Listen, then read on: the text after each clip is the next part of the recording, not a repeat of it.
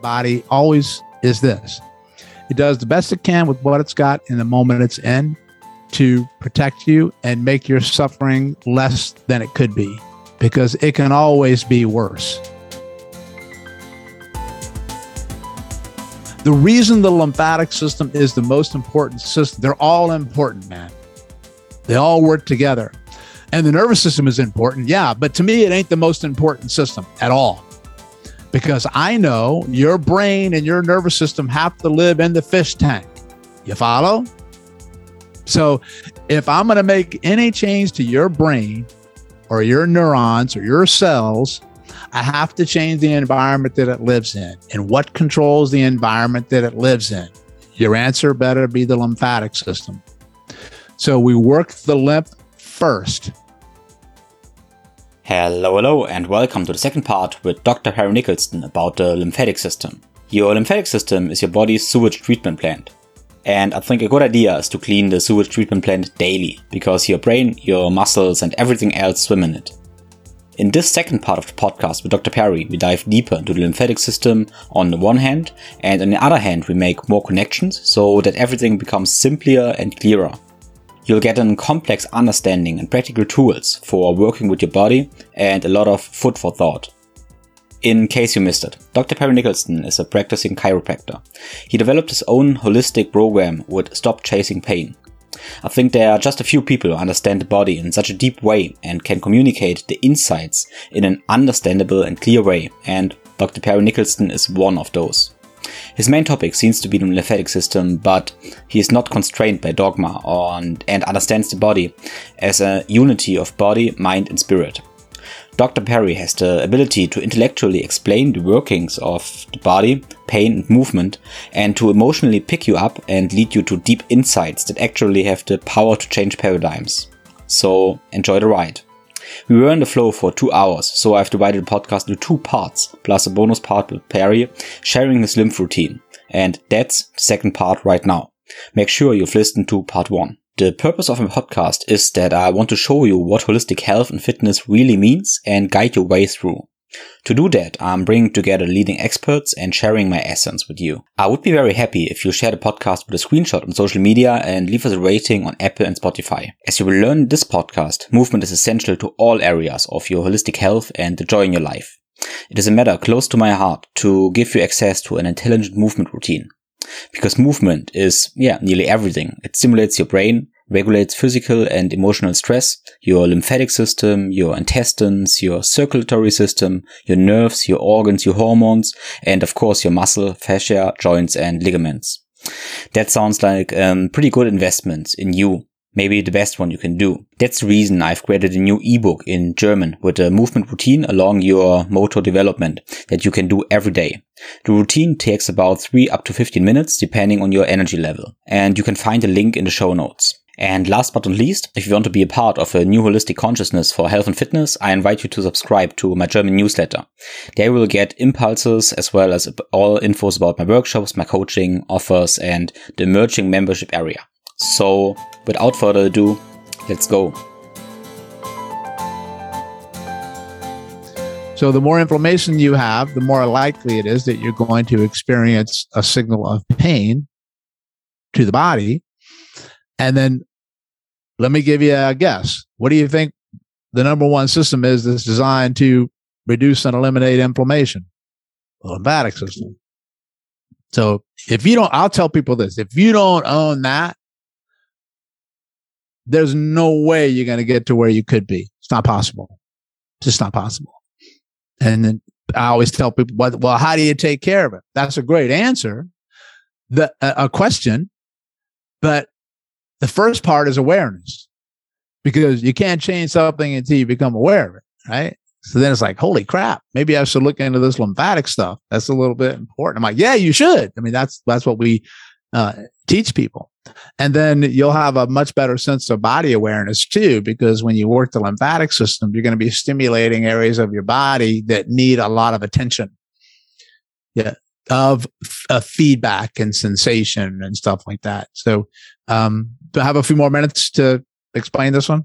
Absolutely, yeah. absolutely. Yeah. yeah. Just uh, one one thought of this. Um, I love the awareness part. I'm all in, but um, what I'm thinking about is, is kids. They never heard about the lymphatic system, the blood circulations of the nervous system, but I think they all the systems are really good balanced without any awareness. They are just playing. So I think that's that's interesting that we start with an awareness as as adults, but kids don't need awareness, but are balanced and healthy.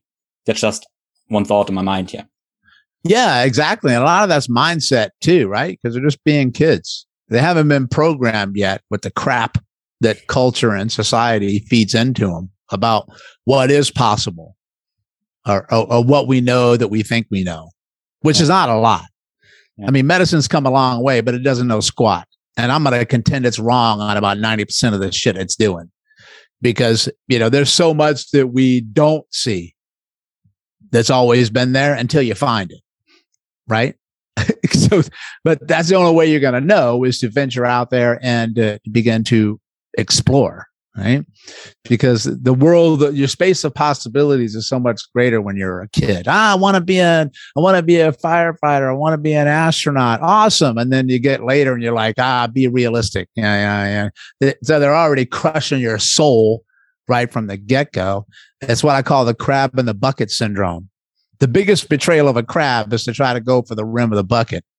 So the other crabs are going to pull you back in because they want you to be just as miserable as they are. And then you're living in their scope of possibilities. That's another reason why you have to watch your environment because th- that's going to keep you in the quicksand more than anything.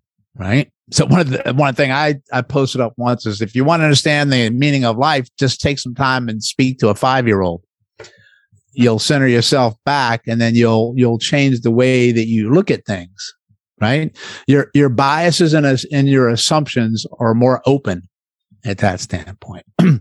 Because everything is you've always got biases and assumptions. They never stop.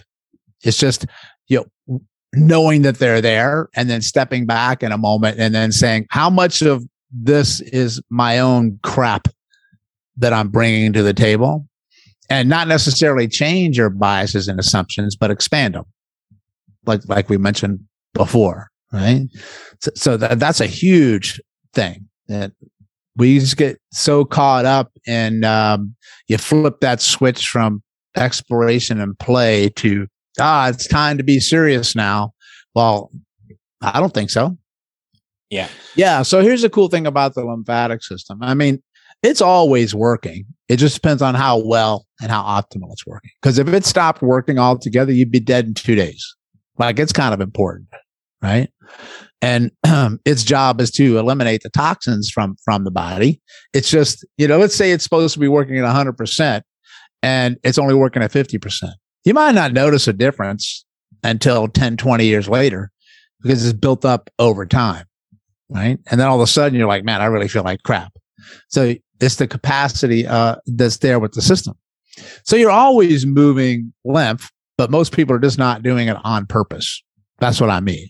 Because lymphatics move through movement. So they don't have a, a, pump like your heart has a pump to move everything through there.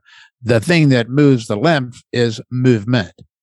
So if you move more of yourself more often, more ways, more environments, then you stand a better chance of moving that lymph. That's why walking is one of the best ways to move lymph because walking is like a self-propelled pump mechanism. But people don't even do that anymore. right? So when you don't move, you automatically stagnate lymph. So just move more of yourself. And with the with the pandemic, a lot of people couldn't move, didn't go out. Right. Then another thing that moves lymph is uh, breathing, the act of breathing. Not just any breathing, but breathing from the diaphragm, which many people on your show may be familiar with. The diaphragm, it's a muscle in your body that um, will drop, it will come down and come up and change pressure. It, it changes pressure, and pressure moves fluid. So breathing through the diaphragm increases pressure, which pushes things, and the other one decreases pressure, which sucks things. So it's like that's like a pump, right? And most people don't breathe through the diaphragm. That they breathe through the mouth and through the lungs and through the shoulders and the neck, and they breathe too much and they don't breathe deeply. So their pump mechanism is severely compromised. So you stack on poor breathing habits with lack of movement then you're taking in toxic thoughts, you're taking in toxic food, then your system's like, what the hell, man? Like, I, I don't stand a chance. I'm going to do the best I can with what I got in the moment I'm in, but I can only take so much. So knowing that movement moves lymph, nature's really smart because there's these things in your body called lymph nodes. People may be familiar with the term lymph node because you hear that lymph system a lot in relationship to the word cancer. Right. So that's about the only time somebody hears about it because cancer can spread through the body through the lymphatic system. But also your lymphatic system kills cancer cells every day, all the time. But so because cancer is toxin, right? so your body knows that these nodes, which are the mini toilets, you got about 600 or 700 of them um, in the body, somewhere in that ballpark. So that's a lot of little toilets and they need to be flushed all the time. So nature put your little clusters of toilets around the primary joints of your body that need to have the most mobility to them. The shoulder joint is one cluster. The abdomen is another cluster. The crease of the groin around your hip is a cluster. Behind your knee is another cluster.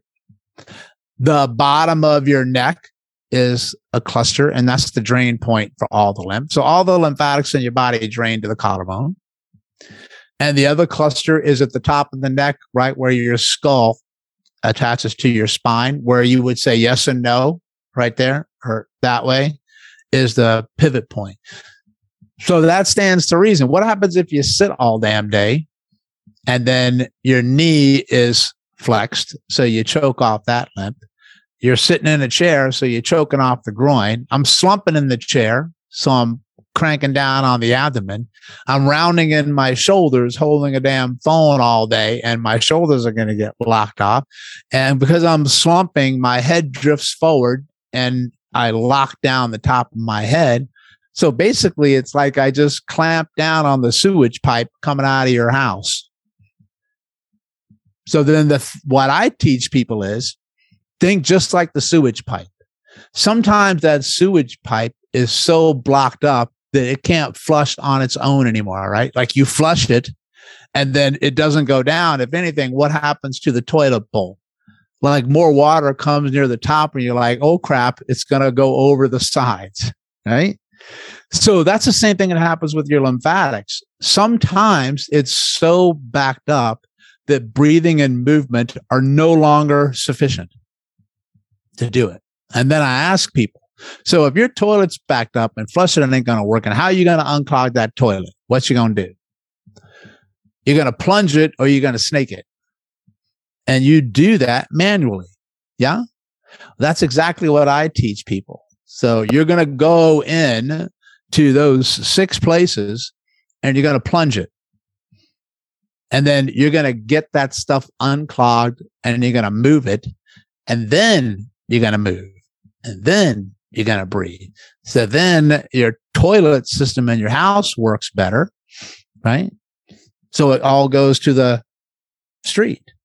So that's the premise of the work is that you can do it. It's just knowing that one, you can do it and unplug it. And then you all of a sudden you say to yourself, wow, I can't believe how much better I feel. I'm like, yeah, of course. Why? Because you got all that crap out of you that's not supposed to be there.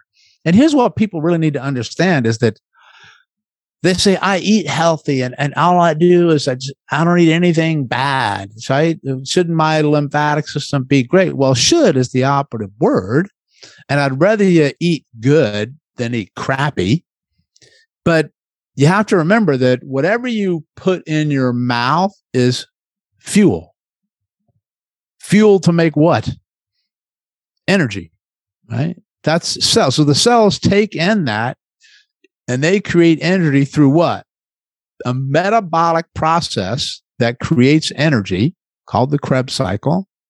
And when it does that, any metabolic energetic cycle always creates waste on the back end. And then you got to get rid of that waste. So what people need to realize is you can eat the best organic food in the world. But once your cells use it, what are they going to make? the same waste they're going to make if you ate the crappy food. Either way, you got to get the waste out first. So that's the key. Like I, stuff going in is important, but not as important as clearing the waste management side first. That's the difference. And the order that you do that in makes the difference on whether you get better or not. That's really important for people to understand. So that also ties back into the the work that I do with therapy is that it's not just the therapies that you choose to do to someone it's the order that you choose to do them into someone that makes a difference on how they interact with each other. That's called dynamical systems theory. Dynamical so you may be familiar with that one. Dynamical systems theory is um, what happened in the moment that you're in depends on what happened before what you just did. So what you just did depends on what happened prior to what you just did. That's relationships. So what I mean by that is this. Let's say I had two different things that I'm going to do to you. They're the same two things. But if I change the order that I do it in, I change the how the body responds to the two things. So let me give you an example. Let's say uh, I can slap your shoulder. That's number one. And then after I slap your shoulder, I'm going to rub your shoulder. And then there's your outcome there's your response. So I slap your shoulder and your brain has to say to itself, dude, what the hell did you slap me for? And then, then I'm going to rub it. And then there's my outcome. Now I'm going to switch those up. Now I'm going to rub your shoulder first and then I'm going to slap you. And then you have an outcome. Now, supposedly they should be the same response because it's the same two stimuli, right? Wrong. It's completely different because I switched it around. And that's what it is with therapy. So in therapy, I could say, all right, I'm going to put heat on your shoulder and then I'm going to rub your shoulder. Or I could go back and rub your shoulder and then put heat on your shoulder. And you say, same thing. No, it's not. It's completely different. And the only way you're going to know which is the right order is to play around with that order. Right. And that's what, that's why it comes down to not doing too many things at one time, but monitoring the response that someone has. So let me cycle it back to the lymphatic work. That's why you always work the lymphatic system first, then you breathe, then you move. Because if you breathe and then you move and then you work the system, it's not the same. Yeah. Right? So, yeah. So we heard about the lymph nodes and uh, the main spots. Um, if we work on them manually, maybe with uh, self manually techniques, something like that, and if they are free and we use our body every day like it's supposed to to be, um, what do you think? Should we do it every day again? Some manual self manual stuff, or isn't it necessary if it's free and functional or something like that? Yeah, it's a great question. Well, in my world, uh, I teach everybody that you should always, uh, and I'll be happy to show your people today uh, what what I teach everybody is called the Big 6 mm-hmm. um, you, are just going to stimulate the six places that I told you about uh, every single day because your lymphatic system is always getting crushed from life. So you should stimulate these six places every single day for the rest of your life in my world. Now you don't have to either. I mean, you have to, your body's resilient. You're not going to fall apart and explode if you don't do your lymph the way I'm teaching you. But I'm going to contend that if you do, you're going to be a, more of a hashtag beast mode monster if you do. Um, and then you do your, then you do your movements and stuff like that. Right. But if you clear these blocks and you feel great, then you can just go about your movement because yeah, you can flush your toilet, right? It works, right? Until all of a sudden you can't flush your toilet again. And that depends on what? What you put in the toilet. Like, did you overload the system or not? Right? And I always equate it to like a fish tank too. So my analogy for the lymphatics is called the body aquarium. And I tell people that your your body is like an aquarium. It's mostly water, first of all, like 90% freaking water or something like that, right? And most of your tissues are water as well. So if you're dehydrated, you're big time screwed. Right. And your lymphatics are 96% water. That's a lot. Okay. So if you if you look at a fish tank, you got fish in there, right? Those are your cells. And your cells need food and they need oxygen, they need to breathe. And in order to keep that fish tank looking glorious and beautiful, what do you need? Need a filter system and the filter system sits under the tank. You don't see the big filter. You see the filter in the corner that's percolating the water to send oxygen in there. Because if you don't have oxygen in that tank, fish gonna die quick, fast, and in a hurry. And that's what happens to your cells too when you have crappy water. So you get the filter system underneath, and then that keeps the tank looking beautiful. You put the food in there, right? The fish eat the food, and what do the what do the fish do? They pee and they poop. That's exactly what your cells do. And then the filter system removes that stuff.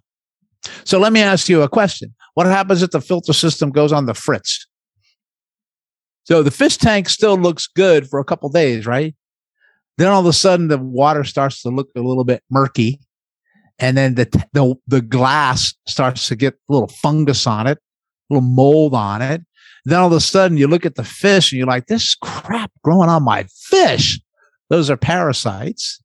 And then if you look at the fish really close, the fish are struggling to breathe, right? Their mouth is going like, bah, bah, bah. what's the same thing that happens to your cells? Your cells are living in waste and they're not getting oxygen. And eventually they go DEAD, they're dead, right? And I ask people, I don't care what kind of great food you put in that freaking tank. It's, it's, they're going to die and they're living in their waste. And I say, What's the fastest way to clean that tank? Right? You clean the tank, but you better change the filter system because here's the thing medicine is all about cleaning the tank. Like I can clean the tank, dude. I mean, I can put new fish in there. I can take the old fish out. I can put new fish in. I can give you the best water in the world. I could put new rocks in there. I could put new coral in there. I could change my food. See, your fish tank looks great. And then three days later, the same damn thing happens. And then I'm going to ask you, well, what would you do in a common sense world? I would change the filter system or I would clean the filter system. Now you're thinking. Now you're thinking. So once you clean that system, then all the other things work well. The reason the lymphatic system is the most important system, they're all important, man. They all work together. And the nervous system is important. Yeah. But to me, it ain't the most important system at all because I know your brain and your nervous system have to live in the fish tank. You follow? So if I'm going to make any change to your brain or your neurons or your cells, I have to change the environment that it lives in. And what controls the environment that it lives in? Your answer better be the lymphatic system. So we work the lymph first. Always, always, always. Then we go and we work the other ones. But as I've said before, when I press on your shoulder lymph nodes, I'm also affecting all of your other systems at the same time anyway.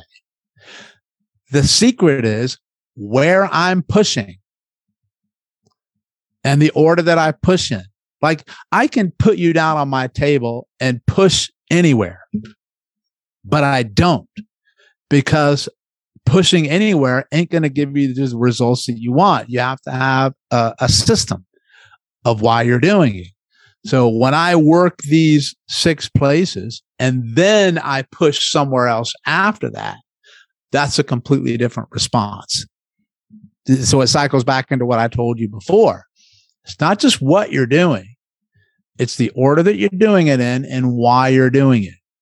That makes people think that can't make that much of a difference. And I'm going to tell you until the day I'm dead, it's the reason it works or the reason it doesn't work because I see it all the time, all the time. Does that make sense? Absolutely.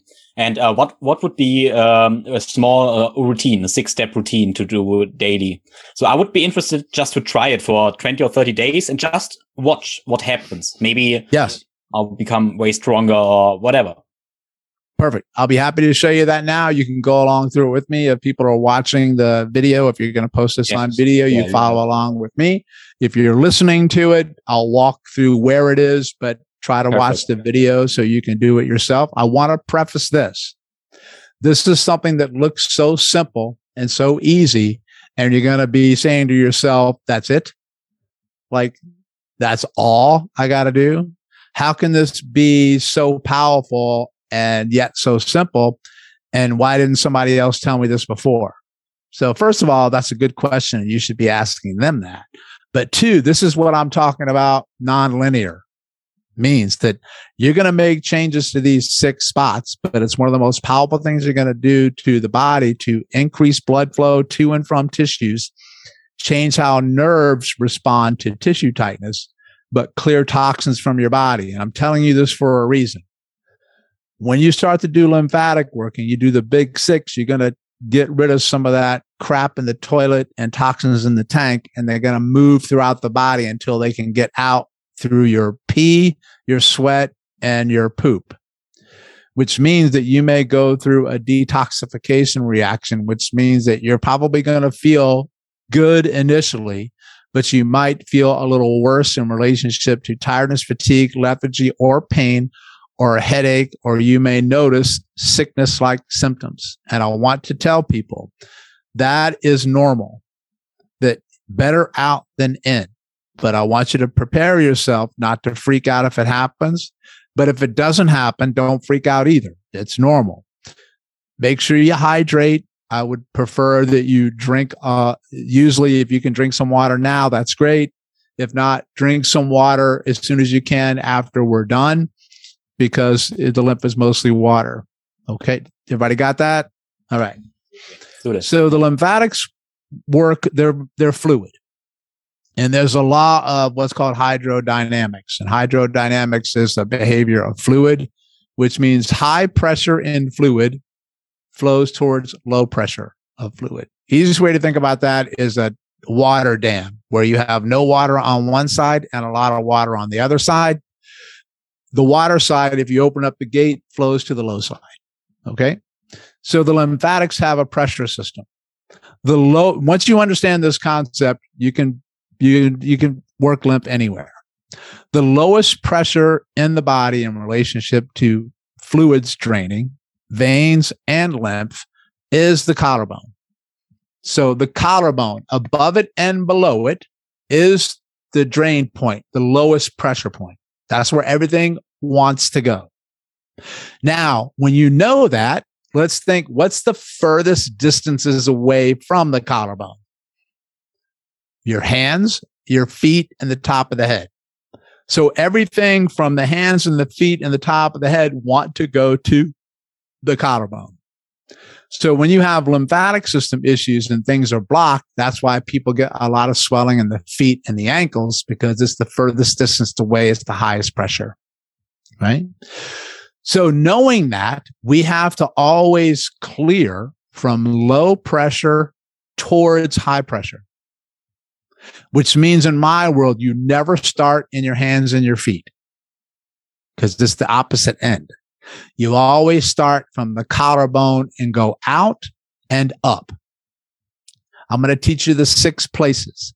With the six places, there's many different ways that you can stimulate them. I really don't care how you stimulate them. It's just knowing that you need to stimulate them and the order that I'm showing you in. The most important thing is the order. Okay. So I like to show rubbing and tapping in circles. So what you're going to do is spot number one of the big six is above and below the collarbone. So I want you to use your hand, your fingers, your whole hand. And what I want you to do is I want you to start to lightly rub above the collarbone, on the collarbone, and below the collarbone on one side. So I'm starting on the left. We're going to do both. Right? And then I want you to start to tap. So like slap it and tap it, like you're tapping somebody on the back saying it's okay. Right. And then I want you to rub in circles. Do some circles clockwise, do some circles counterclockwise. Okay. And then people always say, How fast do you go? How deep do you go? How hard do you go? What's my answer? Yes. Just don't cause pain when you do it. Now go to the other side collarbone. So rub above the collarbone and below the collarbone, different speeds, different depths. Then tap above the collarbone, on the collarbone, below the collarbone, and then do your circles counterclockwise, clockwise, whatever you feel comfortable with. That's spot number one. So I just cleared the spot. If there's a block there, now all the other places are going to drain better because I just open up the big sewage pipe at the street. Does that make sense? So if I'm flushing my toilet, but the pipe is blocked at the street, doesn't matter how much I flush my toilet, it's still going to get blocked because the street is blocked. You follow? You just unclog the street. Now I'm going to go to spot number two. Spot number two is I want you to go on the side of the neck to the top of the neck, right behind the angle of the jaw, below the skull, right below the lobe of the ear where you would pierce the ear. And I want you to take your hand and I want you to start to rub up and down in that spot. And then I want you to lightly tap. This one you have to go easier on. And I want you to do your circles. Right. And then do the same on the other side. Right. So rub any direction, up and down, back and forth, wherever, lightly tap, and then do some circles. Right. That's spot number two. So now two is going to start to go down into what? One. Now I'm going to go to spot number three. Spot number three is going to be at the shoulder joint, right where your chest muscle attaches to your shoulder. And that's what's called your axilla. This is the one where women who have breast cancer usually have the lymph nodes in this region here. This gets clogged when you have swelling in the, in the arm or the hand. I want you to take your hand and I want you to rub across where the shoulder attaches to the pectoral right there. Right. And if you're watching, you can lift your arm up a little bit and come underneath that pec a little bit right here. Okay. And I want you to use your whole hand now and slap across that shoulder slash pec region. And then I want you to do some circles, big circles with your hand. Don't be afraid to get in there. Then go to the other shoulder, rub across that pec, right? Across the shoulder. And then do your tapping and then do some circles, right? That's spot number three. So we're halfway there. Now the next spot is going to be the abdomen. So I may have to stand up here a little bit. So if people are watching and I'm going to change this up. So if you need to, uh, hear me speak, can you still hear me okay through the mic? Yeah. Perfect. Sure. Okay. All right.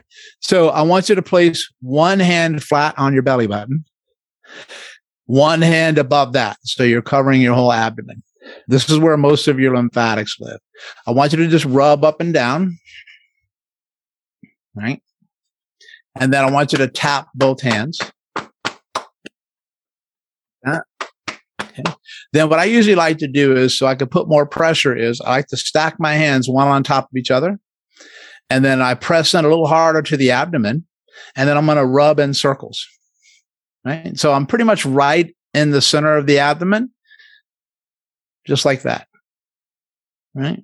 And you're going to start to move all those guts around. Okay. So that's spot number four.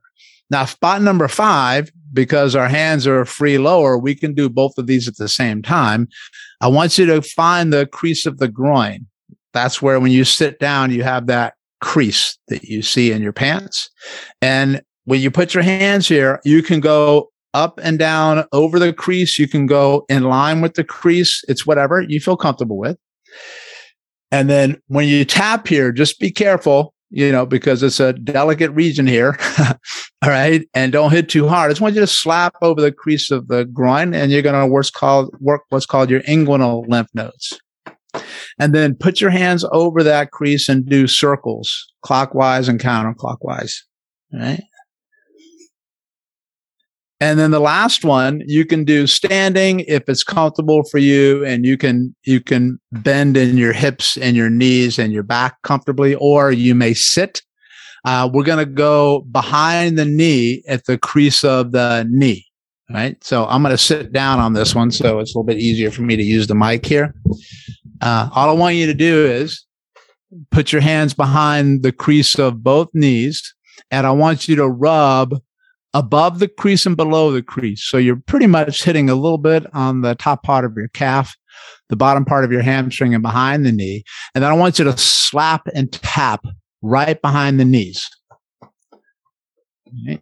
And then do your circles, inside circles, outside circles behind the knee.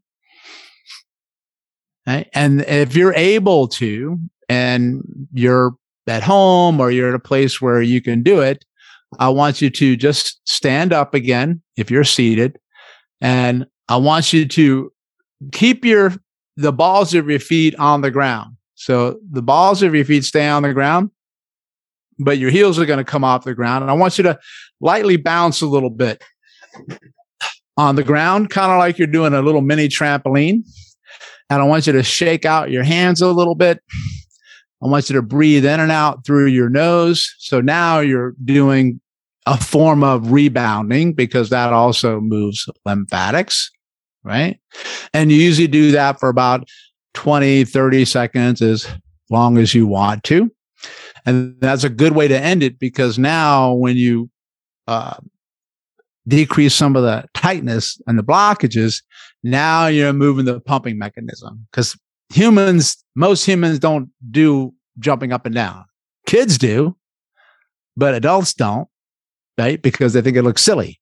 But that you're also using your calves there, and your calves are the pump that move the venous fluid and lymph fluid down low, up high, right? So you did a lot of things here. First of all, it probably feels pretty good. Yes. Two, you just released tension and tightness in the areas that get the most tension and tightness and that have a decrease in blood flow to and from tissues. You moved your lymphatics, but you also probably feel like you just rubbed and slapped those joints. Yes. So what you did was from, if we tie back into a neurological level, your brain now has what they call the proprioceptive mechanoreceptive input from stimulation around the skin and to the nerves to the joints. So now your brain has a better sense of what awareness of where your joints are, which changes the sensory input to the brain, which changes your sense of uncertainty and safety because now your brain knows better where the joints are. So it lets you move with more freedom. Do you understand? So that's another neurological reason why it works so well because most people have such poor sensory awareness around their joints. That's one of the reasons that joints lose mobility is because they don't have a sense of their own environment. And you do that every single day once a day. It doesn't matter if you do it in the morning or the afternoon or the evening. It's just whatever is comfortable for you, just the, the time frame that you're going to do it. And then you're good. That's it. And then we teach way more than that. I mean, that's the basic fundamental everyday one, but you know, we have a self help video that people can purchase um, and watch anytime on their own for life that streams through Vimeo. And then we teach a intensive two day course with our lymphatic mojo. Mojo just means magic. Um, a course that we teach uh, webcasting through online, and anybody can attend that. And that's about 13 hours of content. That's way more. You're going to know anything you ever wanted to know about lymphatics when you're done with that. Yeah yeah, I did your lymphatic mojo course and I really loved it. Uh, but this routine is really, really interesting and awesome. And I will set up something like a challenge for my listeners to try it for maybe 20, 30 days and then just, just, um, give some feedback, how it feels, what, what, um, yeah, what they feel. Um, interesting part is that you said you want to work on the lymphatic system before breathing, for, before everything else.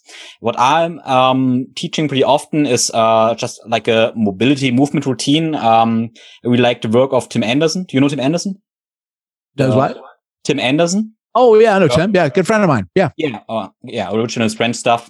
And uh, this routine is about first breathing and then um, rolling, rolling patterns and crawling and all that stuff. But it's nice to before the breathing to do. I will, I will try to do the uh, lymph routine for three or four minutes and then start the breathing and rolling stuff. And just, yeah, I'm curious how it works. Yeah. Yeah, that's a great way to do it. So I, I want you, I want you to explore with that and play with that. And you, it doesn't take you that long to do it. I mean, you, you don't have to spend 30 minutes doing lymphatic work. You just do the big six and then start to see the differences that you feel in relationship to your other things that you do second. Yeah. Yeah, for me right now it's interesting because um, the room, the, the, air isn't that good because all the windows are closed because of the noise. And uh, but right now I'm way more, um, I'm lighted up a little bit, um, so I'm way more alert. That feels pretty good right now. Yeah. Yeah, you know, so when people see this from the outside, you know, it, it, it says, "Oh man, it looks ridiculous," or "How can that do anything?" Well, first of all, you just have to understand neurology, and you have to understand how the systems work together, and how touch has a such a profound difference on your your nervous system. So when when you're rubbing and you're hitting those areas, which is stuff to recover, you're doing a lot of stimulation to the the skin, but the the pressure, the timing, the pace, all of those things stimulates different types of nerve receptors in the body, and you get a different response. But you, there's a lot happening beneath the surface when you do something simple like that. So don't let it be deceiving uh, that it looks so simple and easy. And just because it involves slapping and tapping, those are principles, honestly, that I got a lot from Eastern medicine because I've been studying um, Qigong and Tai Chi and martial arts and um, Eastern medical forms of movement for decades. And they've been teaching that stuff for a couple thousand years. That's pretty interesting because um, this book I studied it's from Donna Eden. I studied it, I think two years or three years before, and um, it's about energy medicine, and it's not exact routine, but it's like it's like tapping. Um, I think on the same spots. It's interesting because it's another another lens, another perspective, but it's nearly the same. It's a bit different, but it's another another perspective, but it's the same. It's interesting. Yeah. Well, you know, I I try to help people see the different perspectives from all different approaches to healthcare. So I study Eastern medicine, Western medicine, uh, Ayurvedic medicine, you know, osteopathic medicine, and they're all saying the same damn thing. They're just using different words to describe what they're talking about. So you've got energy channels, you got meridian channel. I don't care if you call them that or not. You can call them blood flow channels. It's the same freaking thing. So uh, it's just what you're stimulating and what you choose to call it. And all these places when people do e- emotional freedom technique, EFT, where they tap the places on the face, a majority of those are lymphatic points right? And then you're going to hit nerve points. And when, when you tap on the face and you're like, I don't know what that does. Well, then once you understand the role of the face and the role of the eyes and the ears and the nose and the mouth in relationship to sensory input to the brain and neurology from cranial nerves, you'll know how much you're influencing the sympathetic and parasympathetic system and nervous system just by the tapping and what you're doing. So uh, it's really, really amazing when you can start to look at the perspectives of what each one is talking about. So I can, I can, what I try to do is tell people, okay, this is what the premise is behind the Eastern medicine approach. And then if you look at from Western medicine approach, this is why it can be helpful if you're looking into it through that lens. Right?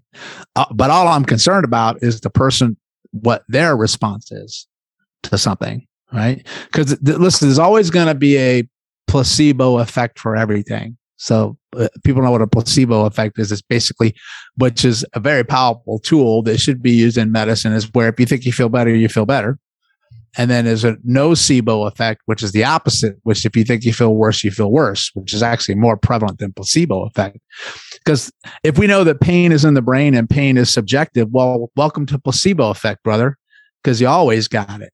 And like, I don't, I really, I'm going to curse. I really don't give a shit if it's a placebo effect or not, because as long as I've ruled out red flags and I know your back doesn't hurt because of cancer, then I'm going to do whatever tool I think is going to work or whatever tool you think is going to work, even if I have to like use crystals and moon, whatever. I don't care. I'll sacrifice a live chicken.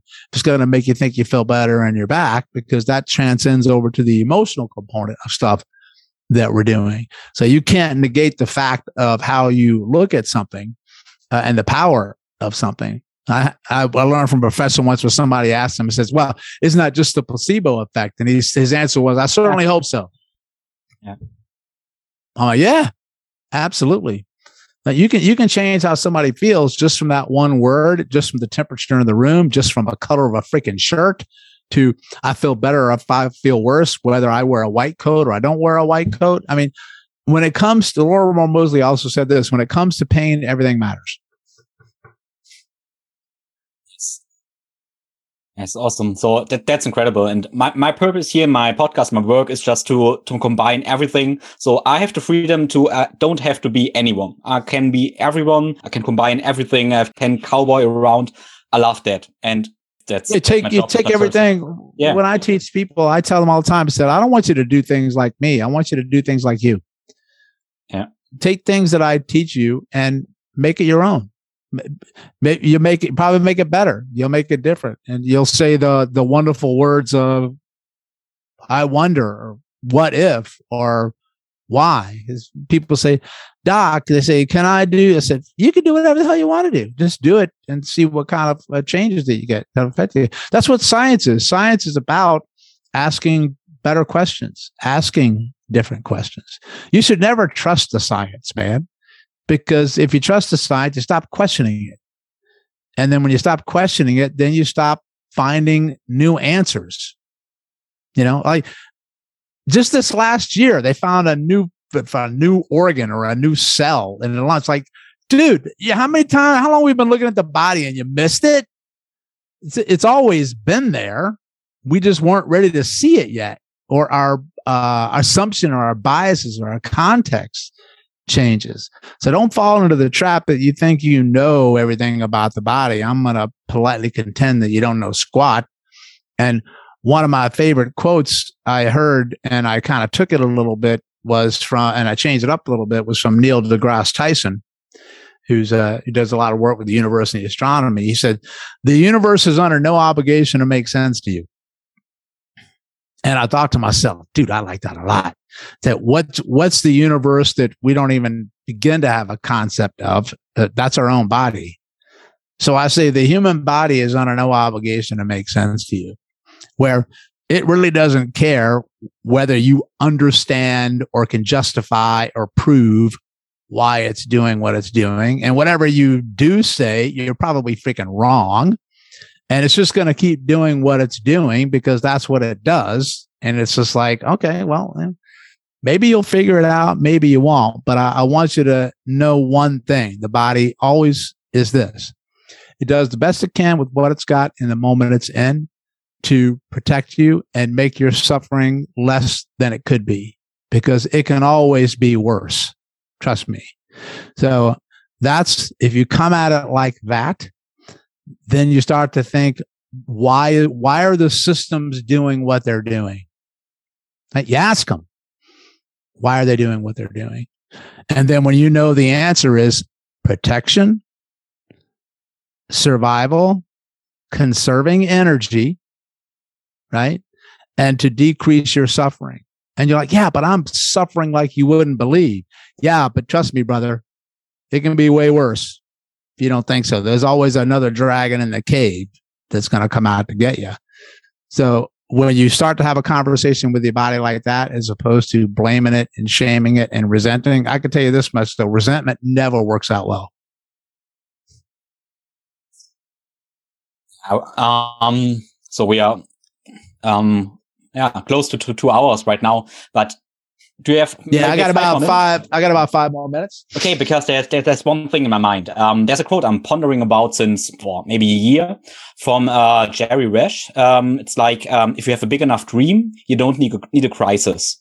And I think that's interesting because um, it says that maybe we don't need maybe maybe we don't need the crisis, don't need the pain if we have a big enough dream. But the thing is, what's the dream? So we talked a lot, talked a lot about normal and natural. And it's really hard for people, I think, what do natural body and not natural experience feels like? What could be a dream? What could be my, my body a dream? And I don't, I don't want to go away from pain every time. I want to go to my dream, to my optimal state. So maybe what, what are your thoughts on, thoughts on, do we need pain? And how does a dream could look like? Yeah, you need pain. Because if you didn't have pain, you'd die way sooner. Mm-hmm. Right? Because because if you couldn't sense that you were bleeding or you weren't, you know, burning, you're, you're dead, right? Plus, that's input.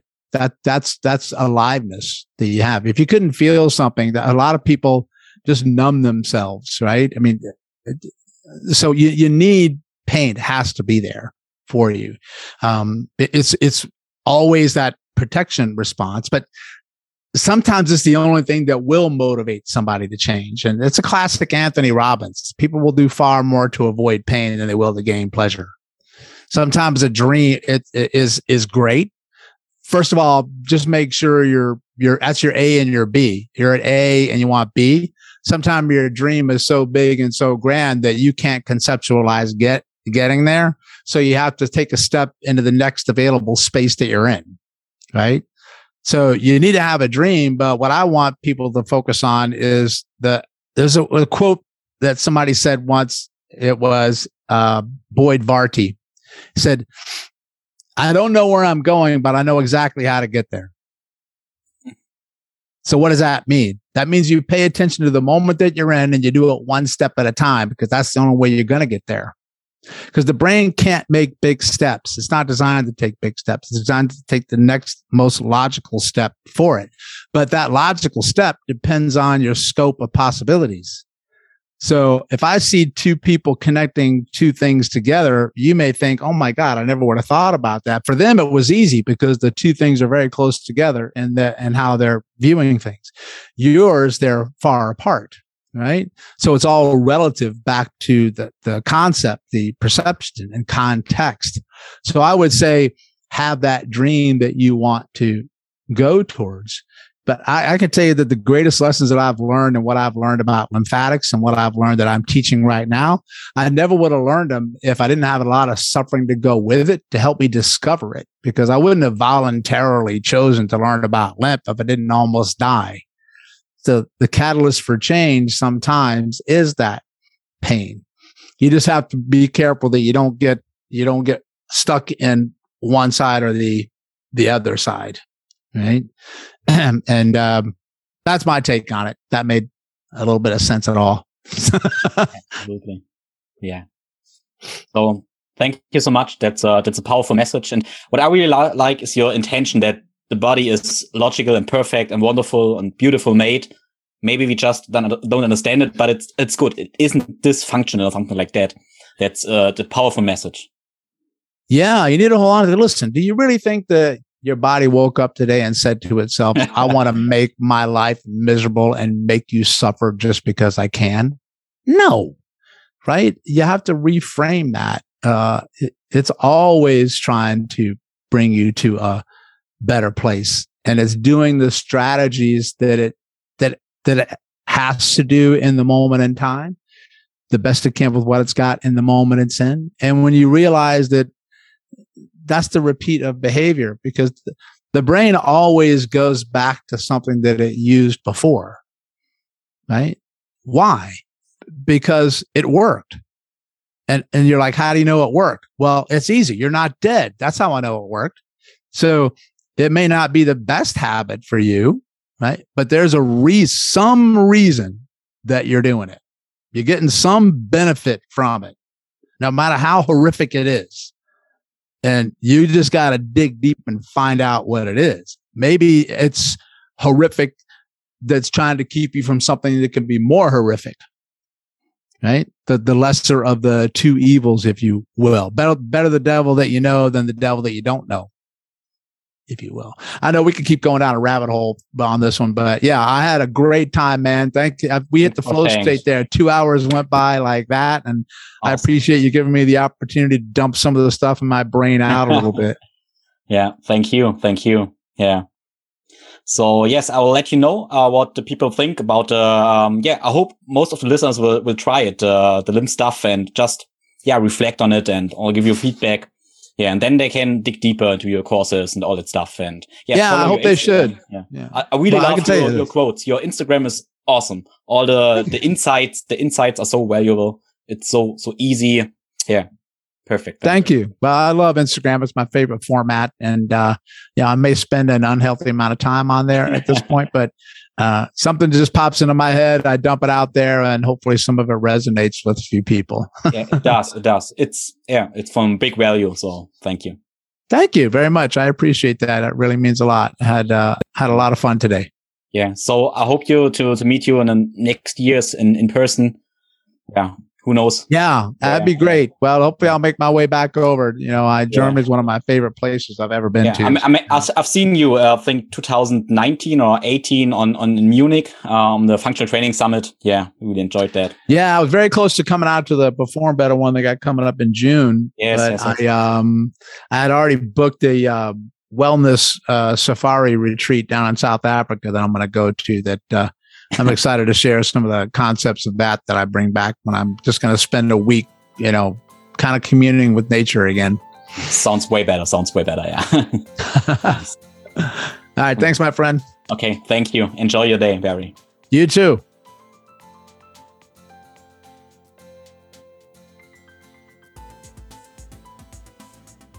Because when you, when you change your attention, then you change your intention, then you change your life. Then you change physiology. And that's also why this is so powerful, man, is that relates to the feeling of pain. You're the average of the five people that you spend the most time with. And I changed it up a little bit and I said, actually, it's four because you're always number one. You spend the most time with yourself. So you got to be careful how you talk about your stuff, how you treat yourself. And then what you learn is that most of the time you're doing that because of the trash that somebody else uploaded in there from the matrix that you're carrying around, right? I've had people that as soon as they left a toxic relationship at work or at home, their pain went away. The question's always the same. How many times do I have to do it? How long do I have to do it? How many sets do I have to do it? How much pressure do I have to put? And my answer is always the same yes, which means I want you to pick a number and start there and see how you feel and pay attention to the feedback and realize that regimented work like that is not how the brain is designed. The brain likes to have variation, variability, and variety. Those are called the three V's by my good friend Joanne Elphinston, a very brilliant physical therapist. And that encompasses a word novelty. The number one stressor for the human nervous system is one thing it's uncertainty, not knowing, lack of control, inability to predict what comes next. That's not knowing, right? That is the number one because here's the thing you're hardwired to know, to predict. So here's the cool thing about the lymphatic system. I mean, it's always working. It just depends on how well and how optimal it's working. Because if it stopped working altogether, you'd be dead in two days. Its job is to eliminate the toxins from from the body. It's just, you know, let's say it's supposed to be working at 100% and it's only working at 50%. You might not notice a difference until 10, 20 years later because it's built up over time. And then all of a sudden you're like, man, I really feel like crap.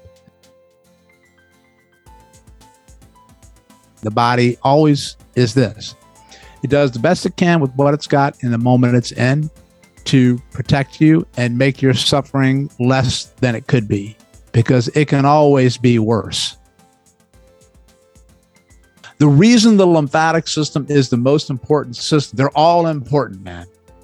They all work together. And the nervous system is important. Yeah. But to me, it ain't the most important system at all. Because I know your brain and your nervous system have to live in the fish tank. You follow? So if I'm going to make any change to your brain or your neurons or your cells, I have to change the environment that it lives in. And what controls the environment that it lives in? Your answer better be the lymphatic system. So we work the lymph first